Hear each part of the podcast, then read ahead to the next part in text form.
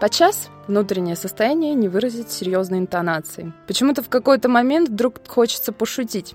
Зигмунд Фрейд в работе «Остроумие и его отношение к бессознательному» писал, что юмор подавляет развитие аффекта, занимает его место. По мнению Фрейда, юмор появляется, например, в состоянии огорчения. Шутить приятнее, чем расстраиваться. Отрицательная энергия освобождается. С вами программа «Голос чувств» на Паскале ФМ, и я ее ведущая Анастасия Бабенко. Сегодня я хочу поговорить с вами о чувстве юмора. Считается, что человек порой шутит не от хорошей жизни, а сталкиваясь с неприятностями. Люди, которые могут с помощью юмора выйти из сложной ситуации, кажутся более здоровыми в эмоциональном плане. Однако, далеко не всегда поводом для веселья становится больная для нас тема. Когда, смеясь, мы пытаемся преобразовать отрицательные эмоции в положительные. Ничуть не реже человек шутит, находясь в хорошем расположении духа когда ничто его не тревожит. Психология определяет чувство юмора как способность человека подмечать в явлениях комические стороны, эмоционально на них откликаясь. Это одно из главных качеств, которое большинство девушек хотят видеть в будущем избраннике. Вспомним царевну Несмеяну. Она собиралась замуж за того, кто ее развеселит. Способность мужчины рассмешить так важна для многих женщин, потому что свидетельствует и об интеллекте, и об умении общаться, и о том, что человек может посмотреть на ситуацию с разных сторон. По мнению психологов, наличие у человека чувства юмора почти всегда сопровождает высокие показатели IQ. Найти смешное значит оценить, проанализировать окружающую действительность. Чувство юмора – один из высших признаков ума и здоровья личности. Опросы показали, что наличие чувства юмора часто компенсирует и недостатки внешности. Сексуальный мужчина не всегда умеет шутить, но тот, кто умеет, всегда сексуален. Человек без чувства юмора не обязательно выглядит букой. Он даже может быть обладателем э, заразительного смеха и при этом не уметь шутить совсем. Всех любителей плоских шуток не стоит сразу записывать в дураки.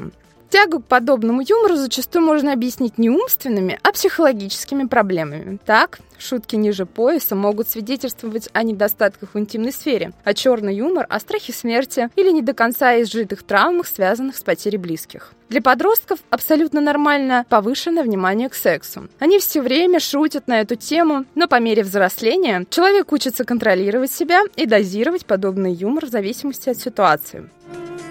Новорожденный младенец начинает улыбаться очень рано, иногда уже спустя пару дней после появления на свет. Его улыбка – это, конечно, всего лишь показатель физического комфорта. Чувство юмора возникает у ребенка примерно к трем годам, когда он уже отделяет себя от мира. Научиться шутить можно в любом возрасте, но быстрее всего эта способность развивается в детстве. Грамотные родители поддерживают в ребенке любовь в шутке, помогают ему в не смешной на первый взгляд ситуации отыскать частицы веселого. Отсутствие чувства юмора не патология. У таких людей обычно хорошо развито правое полушарие головного мозга. Поэтому они, например, отлично ориентируются в пространстве. Из них выходят прекрасные спортсмены или инженеры, способные без труда изобразить любую деталь в трехмерном пространстве. Далеко не всегда шутки окружающих кажутся нам смешными. Это нормально, ведь все мы видим мир по-разному. Вспомните, как часто мы определяем свой перед нами человек или чужой именно по его манере шутить. Если люди смеются над одним и тем же, им легче будет понять друг друга и в серьезных вещах. Обладать чувством юмора – это значит уметь шутить, причем делать это непринужденно и легко. Психологи считают, что овладеть этим навыком можно лишь благодаря умению посмеяться над собой и веселому взгляду на жизнь.